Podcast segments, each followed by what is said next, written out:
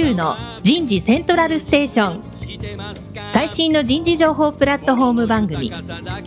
日本最大級の人事エグゼクティブクラスのコンソーシアムの代表を務めシンガーソングライターとしても活躍する楠田優が有名企業の人事や人事をサポートする企業の方をゲストに迎えて第4次産業革命時代に我が国の人事がなすべきことを模索しながら情報提供していきます。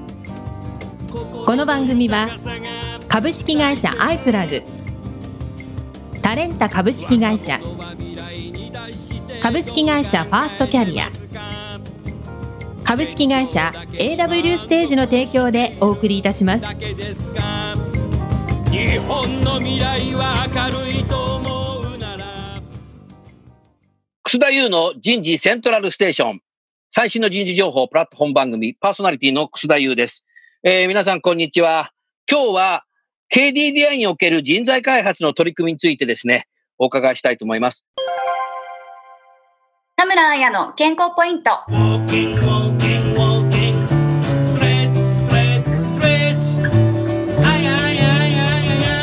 在宅勤務によるエコノミークラス症候群に注意。エコノミークラス症候群は飛行機や車など狭い空間に長時間座っていることで下半身の血流が悪くなり、血液の塊である血栓ができ、肺の血管に詰まり突然死も引き起こすと言われている恐ろしい病気です。この症状が機内や車中だけでなく在宅勤務中に起こるということが懸念されています。デスクワーク中でも足の筋肉を意識的に動かしましょう。1、メールを打ちながら足首を回す。2、資料を作成しながら足の指をグーパーグーパーする。3、座りながら足踏みをする。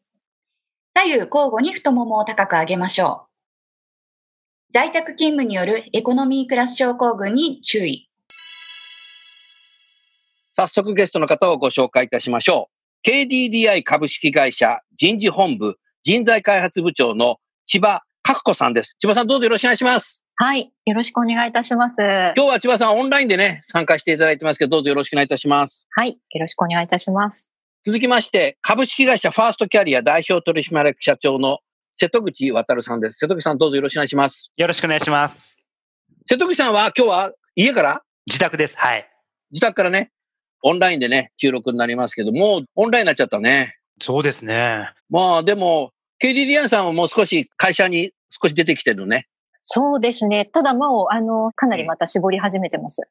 そうですか。少しね、またコロナも少し増えてきちゃったからね、そう心配ですよね。はい。そうですよね。うん。少しね、その、リスナーの方にね、KDDI っていうと多分、au のことはよく知ってるんだけど、au 以外にもいろんなのやってんだぞということですけど、KDDI さんの少し会社概要を簡単に説明していただけますか？はい。まあ、KDDI はですね、あの、通信事業者っていうところで、主に、あの、お客様から見たとき、まあ、au、サンタロウの CM もございますし、au っていうところが一番大きくハイライトされるとは思いますけれども、法人向けのサービスもやっておりまして、で、はいまあ、大きくですね、事業は法人向けと個人向けっていうところで、2本立てでやってます。で、個人向けのところはもう今ですね、通信だけではなくって、ライフデザインっていう言葉を私たち使っているライフデザイン。はい。いいですねっていう言葉を、はい、使わせていただいてて、例えば金融ですとか、コマースですとか、決済ですとか、また最近ですと教育事業ですとか、そういったあの周辺のところの通信、周辺領域のところも一緒に今やっているところです。はないるほどね。千葉さんも今度さ、4G から 5G に変わると、はい。はい。ますますそのライフのところにね、入ってくるよね。あ、そうですね。まさにあの 5G っていうことで、ちょっと今回コロナの影響で、あの3月の末に 5G スタートしたんですけれども、いろんなイベントもやりたかったんですけれども、なかなかちょっとそこが今やれてなくてですね、こうお客様にあ 5G のワクワク感が伝えきれてないっていう状況ではあるんですけれども、確実にあのテクノロジーの方は、はい、動いてます。なるほど。瀬戸口さはい。ん、今 5G はね、少し3月スタートしても、多分来年ぐらいになっちゃうんだろうけど、オリンピックと一緒だね、これね。オリンピックもチケット買った人持ってるだけみたいな。多分来年になるんだろうけど。だから、アフターコロナ、来年以降はさ、オリンピックも来年はあるし、5G 入ってくるとさ、遅延がないからすごいよね。うん千葉さんね、僕ね、もう2年以上前に、あの、虎ノ門のさ、ああの、KDDI さんの、なんだっけ、あそこ名前あ。デジタルゲートですね。はい。デジタルゲート行って、はいあそこでね、4G と 5G のね、体験をしてきたよ。ああ、そうですね。はい。あそこはそういう場所で。5G はね、全く遅延がないんですよね。うんすごいですよね。もう 4G はね、全然すごい遅延があるので、なんか変だな違和感がある。ああ、一度体験してしまうと、はい。そうそうそう、あのね、遠隔のね、あの、外科の手術のね、ちょっと体験させていただいたんですうんよ。あで、5G でつなぐと遠隔にいる人間の方にですね、メスをこっちからこう刺すとね、きちっとね、幹部のとこに刺さるんですよね。すごいですよ、これ。それでね、それで終わったのかなと思ったら次 4G やってみましょうって、4G でやったらね、ブスブスブスって全然刺さんなくて、あ。立ち会ってくれた方が、楠田さん、それ、向こうの人も死んでますよとか言われて、ゲームならいいかもしれないけど、だから遠隔のさ、医療っていうのも、外科手術もさ、うんついにさ、5G になると、例えば東京の患者さんに、もう北海道の先生がなんか、遠隔でこう外科手術ができる時代っていうのが、やってくるわけですよ。うんこれすごいよね。それがね、虎ノ門でね、体験できるんですよ、田口さん。僕はもう2年前に体験しちゃったね。だからね、KDDI さんのね、この事業ってこれからね、すごい光が見えてるよね。うんすごいなっていうふうに思いますね。ありがとうございます。そういう中でね、今年2020年4月に、多摩センターに研修センターをオープンしたじゃないですか。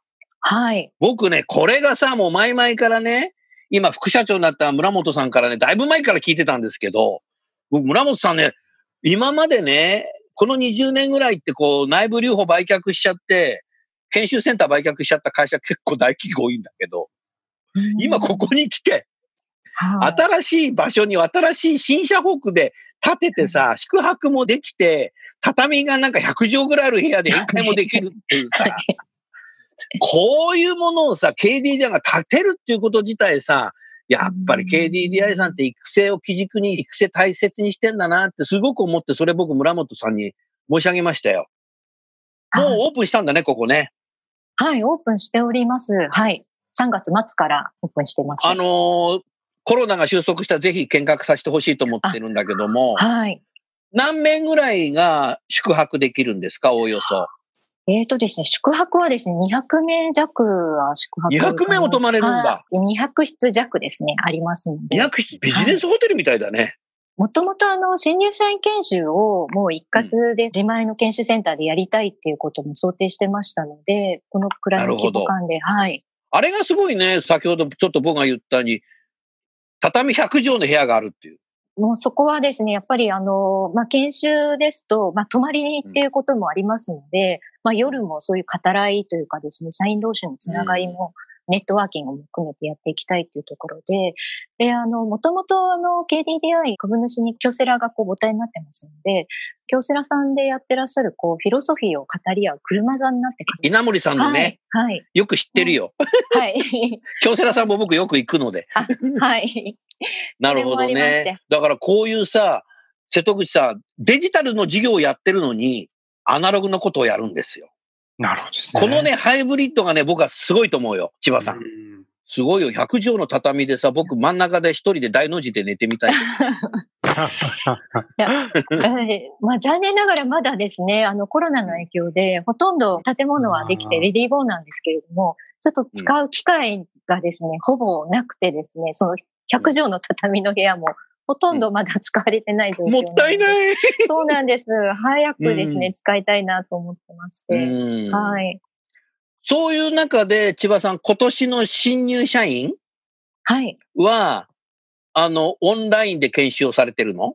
新入社員研修はですね、もう完全にオンラインでやりました。ちなみにはい新入社員は何人入社されましたか、今年はですね、えっ、と、278名ですね。?278。はい。で、入社式は？入社式も今年はもうオンラインで。オンラインで入社式。はい。ともとあの、多摩の研修センターにですね、1500人ぐらい入れる大ホールもございまして、え、1500人入る大ホールも併設してんだ。すごいね、そうれ。そなんです。で、まあそこであの入社式をやりまして、で、そのもう午後から研修に入ろうっていうことで、もうんうだいぶ前から、もう8ヶ月くらい前からこう計画を練っていたんですけ去。年からじゃあ計画してたんだ、秋から。あ、もちろんです。もうみんなで、あの、私たちもワクワクしながら新しいそうですよねし、入社式もちょっと今までと違う 5G を新入社員にも体感してもらえるような、へあの、面白い入社式にしようよっていうことで、かなりうんあの、広報部ですとか、他の部署の人にもですね、協力してもらいながらやってたんですけれども、はい。もうこれは無理だなっていうことで、えっと、2月のもう下旬に、もうオンラインでやろうと、研修も入社式もですね。なるほど。そうだったんですね。決定しました。はい。うん。でも2月だともうバタバタでした。そうですね。あの、2月、そうです。下旬ぐらいから、ちょうどヨーロッパでもコロナすごい流行り始めて、まだ2月の上旬ぐらいは中国ちょっと危ないかなぐらいだったんですけれども、うん。ちょっと下旬になったらこれはまずいと思いまして、もう急ぎオンラインに切り替えることにしました。ちなみに学生さんは、その新入社員の方、入ってくる方は、皆さんインターネットを接続する環境はご自宅にあったんですか？えっ、とですね、大半の人はあったんですけれども、もちろんですね、中には、十数、十名、二十名もいなかったと思うんですけれども、環境がやっぱりないっていう新入社員もいまして、で、まあ、はい。弊社の場合、こう、通信会社っていうこともありますし、もう入社してすぐあの、一人一台携帯をお渡しするので、もうそれをちょっと、もう通信環境ないっていう場合は、早めにこう、携帯を渡して、で、もうそこでネットにつないでもらうっていうことでうん、手配を急ぎしました。そうか、瀬戸口さんいい会社だね。いやー、素晴らしいですね。いや、そこは本当に、い売るほどあるから。や、そうなんです。この切り替えの時に、やっぱりそのうんネット環境ってすごい大切だと思うんですよね。あの、でですよね。新入社員はまだ会社の PC も持ってなかったりですとか、携帯もっていうことで、結構そこは困るところであったんですけれども、まあ弊社の場合は、まあそういうことをなりわいにしてるので、導入部分は結構スムーズにできたかなという思ってます。千葉さんはその入社式、オンラインの入社式もはい。同席されたの？はい、入社式同席しておりますが、もうこちらはですね、本当に会議室に社長に来てもらい、あの、うんメッセージをリアルタイムで発信してっていうことなので、うんもういつもとは全然違う、こう、個室の中で、こう、会議室の中で行われてたっていう。なるほど。新入社員の入社式をオンラインでやると千葉さんさ、はい。素朴な質問だけど、家から皆さん入ってくるだろうから、ご家族も一緒になんか聞いちゃったり見ちゃったりした方もいらっしゃりそうだね。あもちろん、あの、いらっしゃると思います。はい。そこは。そうすると直接社長の話聞いて、自分のね、娘や息子にさ、いい会社入ったわねって終わった後多分言われてんだろうね。あまあ、そうであってほしいなとは思うんですけれども。うんもう、生徒したらその日からさ、エンゲージメント高まっちゃうね。そうですね。家族でね。すごいことだよね。それで、えっ、と、入社式が終わって、新人研修っていうのはもう翌日から始まるんですか？もう、あの、その日の午後からですね、まあ、オリエンテーションになりますけれども、はい。うん、あうん。の、スタートしましたね。うん。瀬戸口さん、このはい。新入社員研修オンラインでされたと言われてるけど、何かご質問ありますか千葉さんに？はい。我々があの、毎年、あの、たくさんの新入社員研修まであの、たくさんのお客様にもさせていただいてるんですけども、やはり今回オンラインにこう置き換えて、あの、なんとかかんとかあの、乗り切ったなっていうような感想のあの、会社さんも多かったりするんですけれども、いかがでしょうその手応えと、あと一方でその課題として感じていらっしゃることとかってございますか、正直ですね、私たちもあの、オンラインでやったことなかったので、1ヶ月間、どうやってやっていくんだろうということで、もう本当手探りでした。はい。で、まあ、やってみてですね、まあ、できたことはできたっていう、なんとかできたなっていうところです。でなるほど。課題はやはりですね、まあ、新入社員もすごくちょっとある意味かわいそうで、自宅でこう入っていくって、なかなかこう、あの、ネットワークが作れないとか、同期のつながりみたいなのができそうか。お互いに会ったことないんだもんね、まそうだ。なんです。うんっ。ていうのはありました。で、一方ですね、あの、あ、こういうこともあるんだっていうのは、今までの研修ですと、こう対面でクラスもだいたい30人ぐらいこう分かれてやっはい。てたりするんですけど、で、その中に、まあ、1チーム5人ぐらいでこうチームを組んでやっているんですけれども、なんとなくですね、こちらの講師のものがこういろいろ説明したりしても、チームによってこう結構差があって、なんかこう、あの、ほわんとこう入ってしまう人たちもいる中で、今回はもうその自宅で自分一人っていう環境なので、で、あの、e ラーニング的なものも提供して、これをここまでに勉強しておいてくださいって言ったので、自分で考えて、自分で計画立ててやらなきゃいけなかったので、おー。そこはある意味自律的に結構やってくれたのが、うん。あの、うん。新鮮というか、あ、なるほど、こういうこと、こういう効果もあるんだっていうのは思いましたね。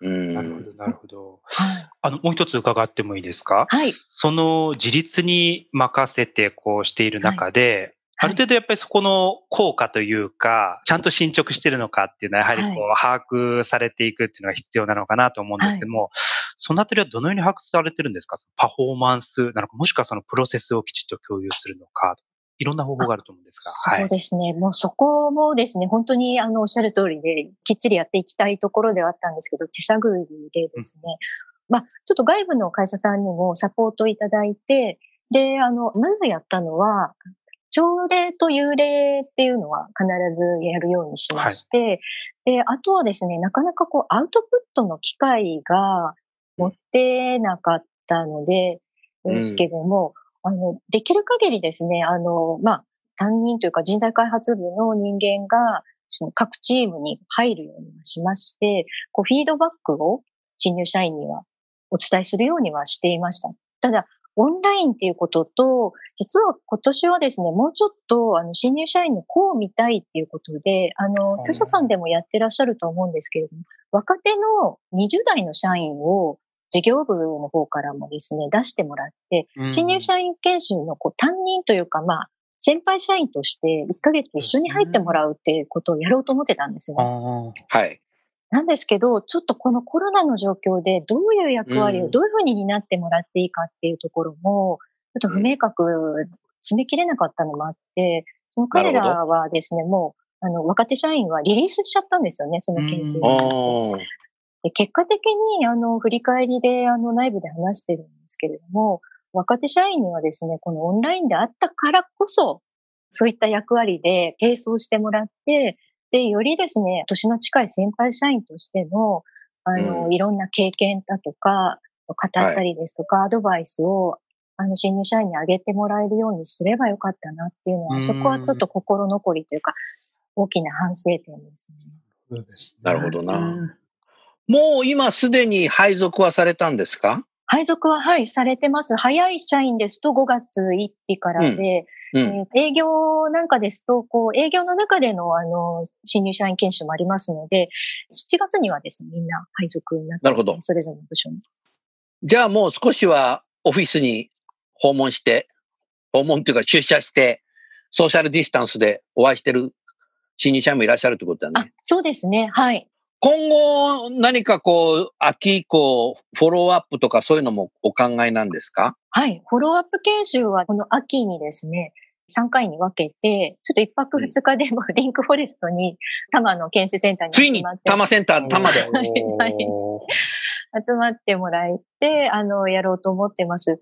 で、うんその時は、やはりまあ、4月の研修もまあ、それに続くあの部門での研修もどちらかというと、こう、インプットが多くて、アウトプットの機会が少なかったなと思ってますので、6ヶ月以上ちょっと経って、今、まあ、現場でどういう、まあ、困ってることですとか、あとは本当であればもっとですね、早い段階にお伝えしたかったような、すべきだったかもしれないような実行をですね、ちょっと新入社員の人がですね、こう、なかなかこう、自分の内省する機会が提供できなかったんじゃないかっていうことで、なるほど。こうリフレクションっていう言葉を使ったらいいんですかね。リフレクションができるような、自らですね。そういう、うんあの、研修を行いたいっていうのと、あと、まあうん、弊社のそのフィロソフィーですね、企業理念のところなんかについても、ここはあの、オンラインでですね、例えば役員が講話でお伝えしてもなかなか伝わりにくい部分ではあるので、ここはですね、まあ対面で話をして、で、ディスカッションをするっていうようなこともしたいと思ってますなるほどなるほどはい。うん。そうするとね、今年は20新卒ですけど、去年の1級入社の人たちと、はい。1年後、はい。つまり20の人が来年3月末になった時、はい。去年入ってきた1級の人が今年3月時点のはい。何かこう、温度差っていうのはありそうですかね？去年の人はこういうことをしてあげたけど、今年してないから、ちょっとかわいそうだったな。いやいや、でも今年デジタルすごいな、みたい。な。な今の時点ではい千葉さん何か少しこうよぎることないですか、よぎること、そうですね。結果としては、この今回の半年後ですかね、来年の3月末に、えーうん2年目の社員と、今年入った新入社員と、まあ、同じレベルにあってほしいなっていうのは思ってそうですよねいます。はい。そうですよ。人材開発の責任者としては、親心としてはそこありますよね。いや、あの、その通りで。で、実はですね、もう本当にコロナの影響がなければ、新入社員研修って全部集合型でやらなきゃいけないって私たちも思い込んでたので、うん思い込んでた。思い込んでたんですし、コロナがなかったら、もうずっと集合型でやってたと思うんですね。いろいろ中身は変えたとしても。ですけれども、実は、あの、今回、私たち自身が気づいたのは、オンラインとオフラインの組み合わせっていうのがあって、結構インプットは、こう、オンラインというか、デジタル、わざわざ集合しなくてもいいんじゃないかっていうところは、初めて見えた部分でもありますし、それがさっき申し上げたように、結構この自律的にもうここまでやってくださいっていうことを自分で計画してっていうやり方も可能なんだなっていうのはよくわかりましたので、うんただ一方、あの、オンラインだけだと、やっぱり横のつながりだとか、あの、いろいろこうディスカッションしたりだとか、いうことも難しさがまだオフラインに比べるとですね、オフラインの方がまだまだいい部分はたくさんあると思うので、どうハイブリッドしていくのかなっていうのが、うん課題だとは思ってます。多分ここは各社さん、皆さん悩んでいらっしゃるところだと思う。うんそこは確か今年ずっとデジタルでやったからこそ、去年はね、全部アナログだったから、まあ、ハイブリッドでできるんじゃないかなっていうのが少し今、は今の時点考えてらっしゃるんだろうね。はい。瀬戸口さん、そうするとさ、KDDI さんはさ、来年の新入社員研修は、もう多摩センターでやったり、オンラインでやったり、やがては 5G でやったりとかっていうことで、どんどん進化しそうだね。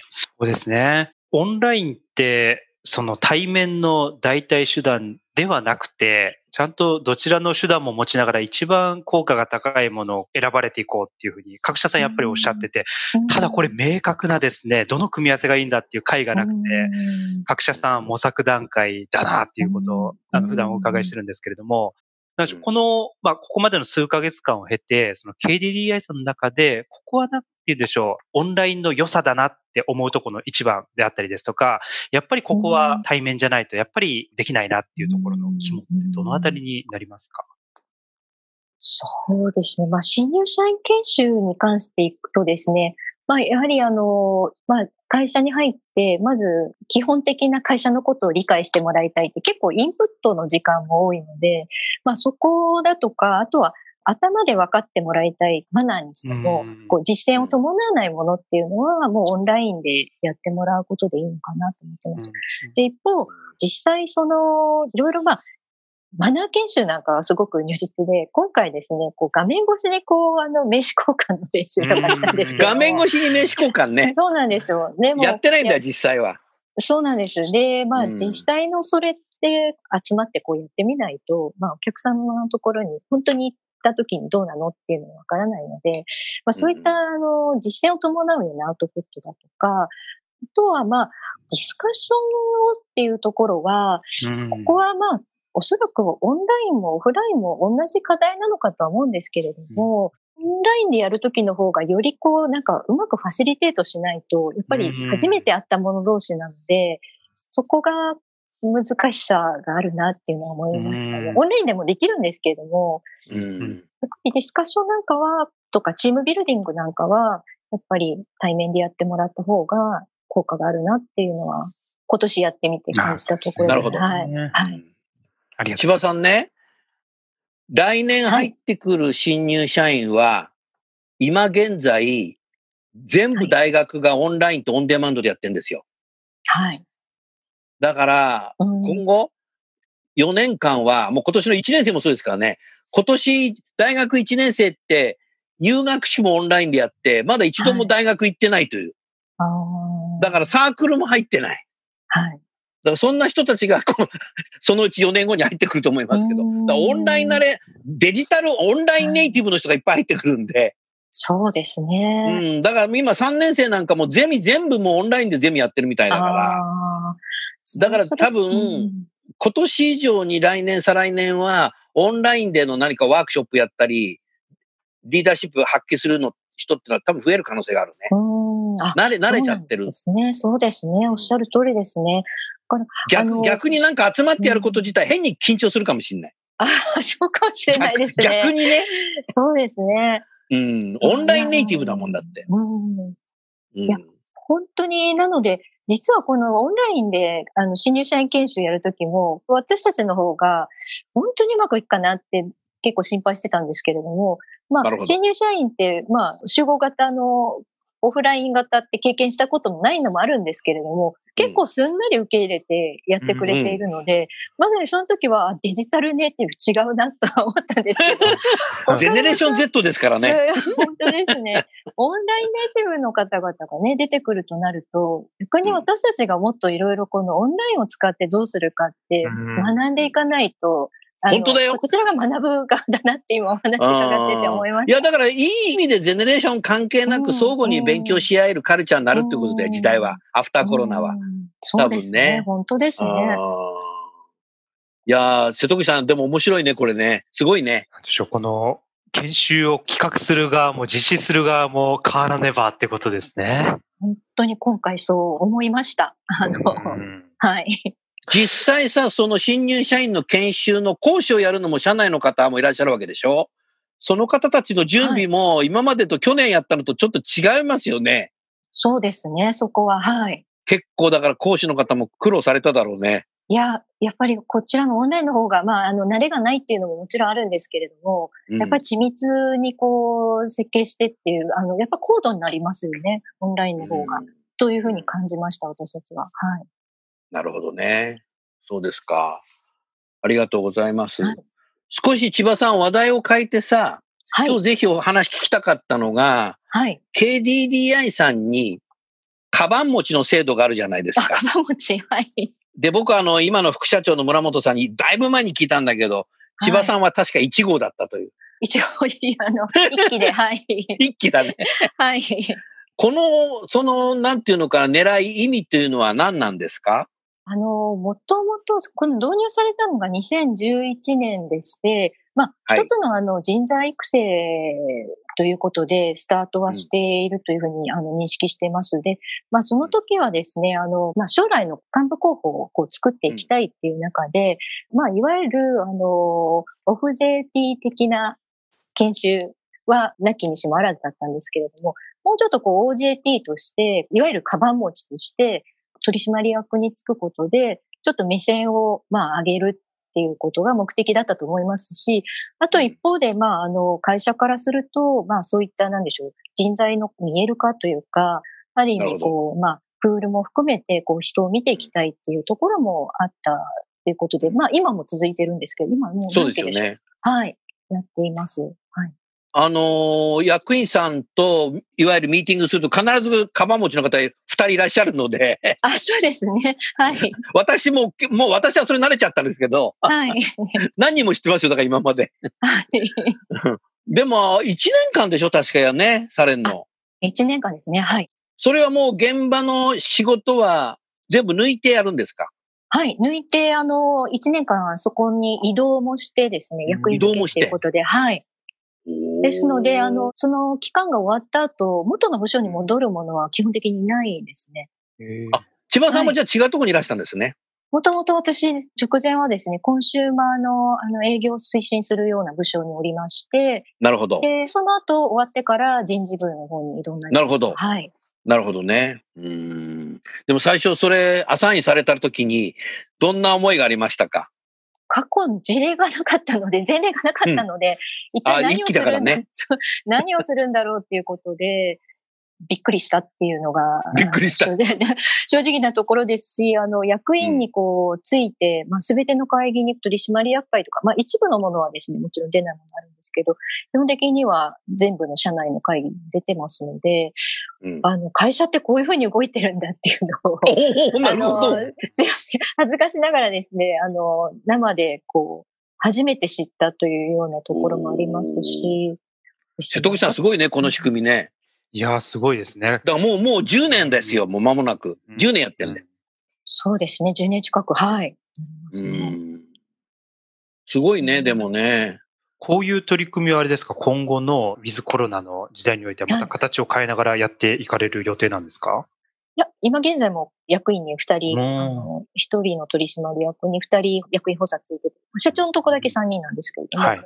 今、もう同じように、まあ会議がちょっとオンラインになったりもしてるので、まあ、オンラインで参加することが増えてはいますけれども、あの、形は変えずにやってますあね。そうなんですね。はい形というか、まあ、目的ですね。はい。うんその千葉さん、あの、1年間、まああなたの場合はい1期だったからもうちょっと長かったみたいですけど、はい。あの、スタートした時期がね、ちょっはい。と早かったからっていうの、1年間やった時に、何をすごく経験できましたか？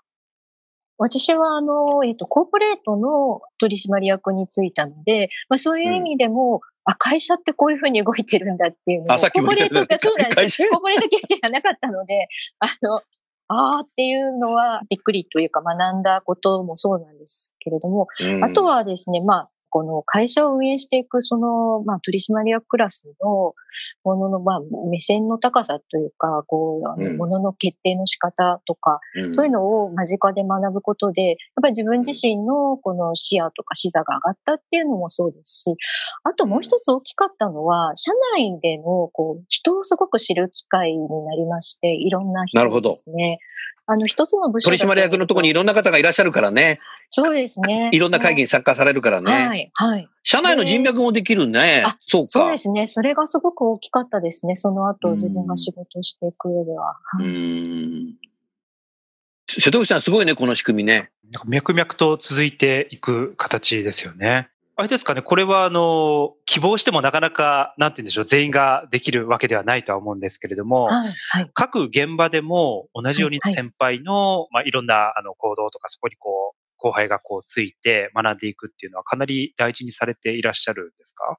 そうですね。例えばさっきの新入社員の話になりますと、はい。やはりまあ、うん必ずですね、OJT 担当をつけてくださいっていうことでお願いしていまして、その OJT の担当者向けのあの研修も今回やってまして、で、うん今年度であれば、やっぱりコロナの影響で、この、なかなかこう対面で育成していく OJT 担当といえるので、難しいので、やっぱりこういうところに気をつけてくださいっていうようなこともですね、今回の研修には盛り込んでやっていますので、まあ割とこう、先輩についてとかうん、上の人についてこう学んでいくっていうところは根付いてはいるのかなというふうに思いますけれども。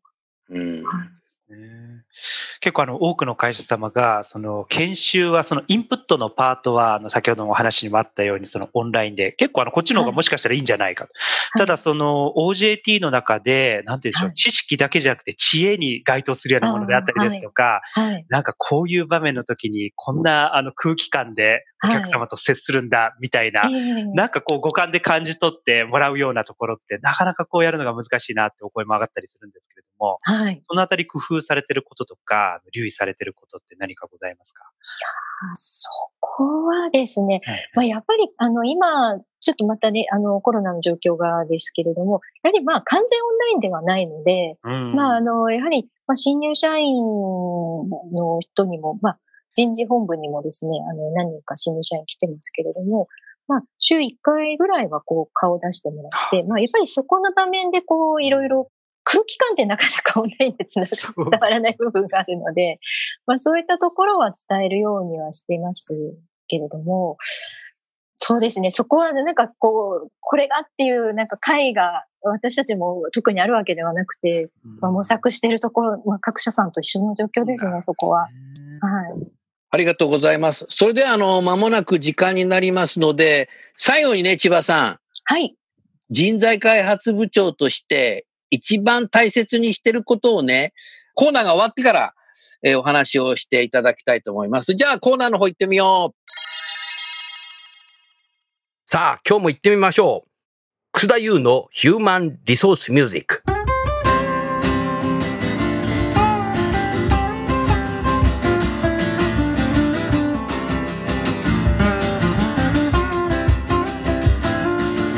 今日お送りするテーマは私のサードアルバムの中から The Times Will Change 時代は変えられる働き方改革について歌っています。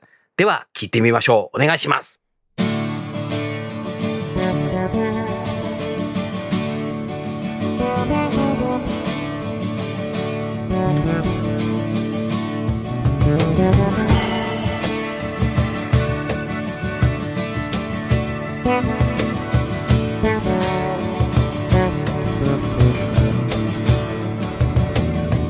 今のこの時代の転換期にあなたは時代を変える勇気はありますか？過去に全くとらわれることなくあなたたちと共に時代を変えたい。これまでのみんなの働き方をあなたは変える勇気はありますか？過去に全くとらわれることなくあなたたちと共に働き方を変えたい。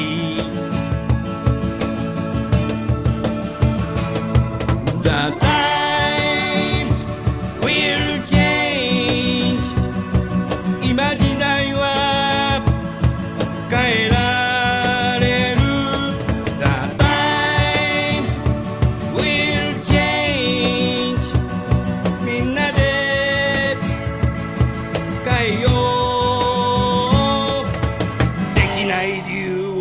ている場合ではない。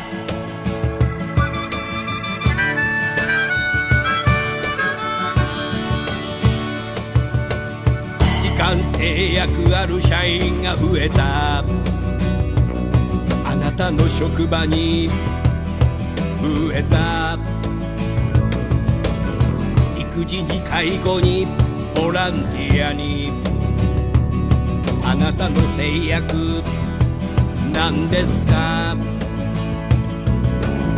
時間制約がない社員は職場には今はいないはず。習い事にビジネススクールに行く人もいるでしょう。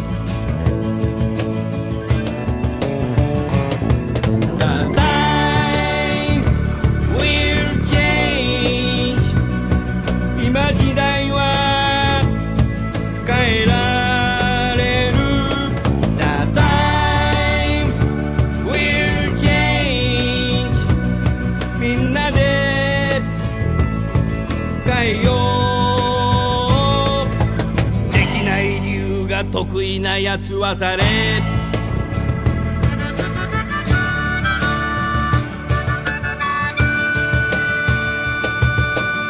働き方の改革してますか？早く変える勇気はありますか？長時間働き続けることができる人が少なくなりました。仕事以外にやりたいことありますか？働きながらチャレンジしていますか？四六時中働いていては気がついたらもう60歳。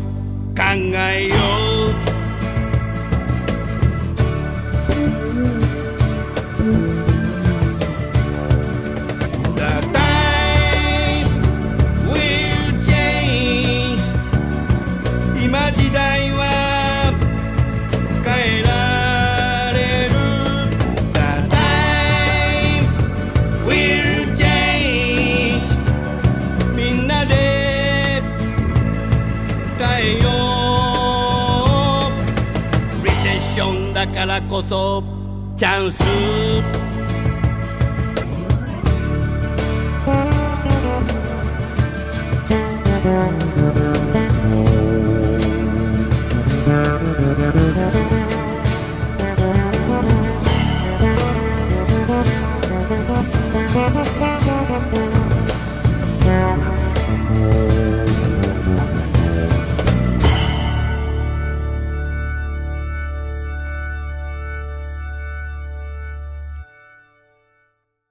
千葉さん、今日はどうもありがとうございました。じゃあ最後にですね、はい。千葉さん、人材開発部長として、私自身今すごく大切にしてること？っていうのをぜひね、リスナーの皆さんにメッセージを添えていただきたいと思いますが、いかがでしょうか？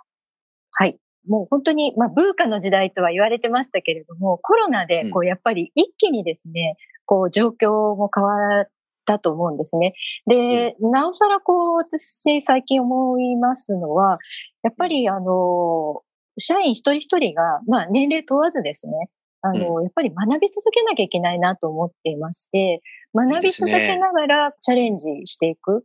正解がやっぱりこうない時代になってきたなっていうのはすごくこうひしひし自分自身も感じてますし、まあそんな中じゃあ私たちがやれることってこう、あの学んで挑戦してってその繰り返しで、まあそれをあの大切に自分自身もしていきたいですし、それを大切にする会社になっていければなというふうにはいつも思っております。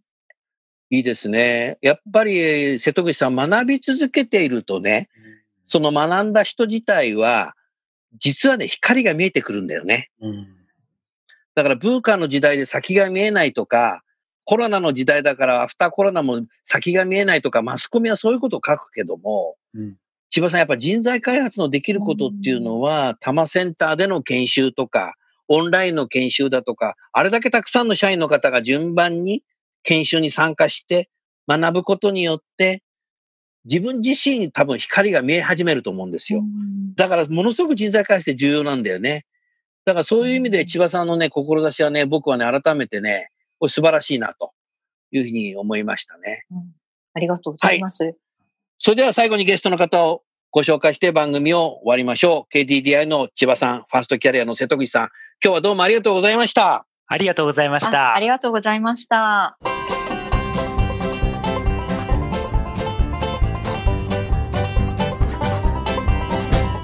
今日の番組はいかがでしたか？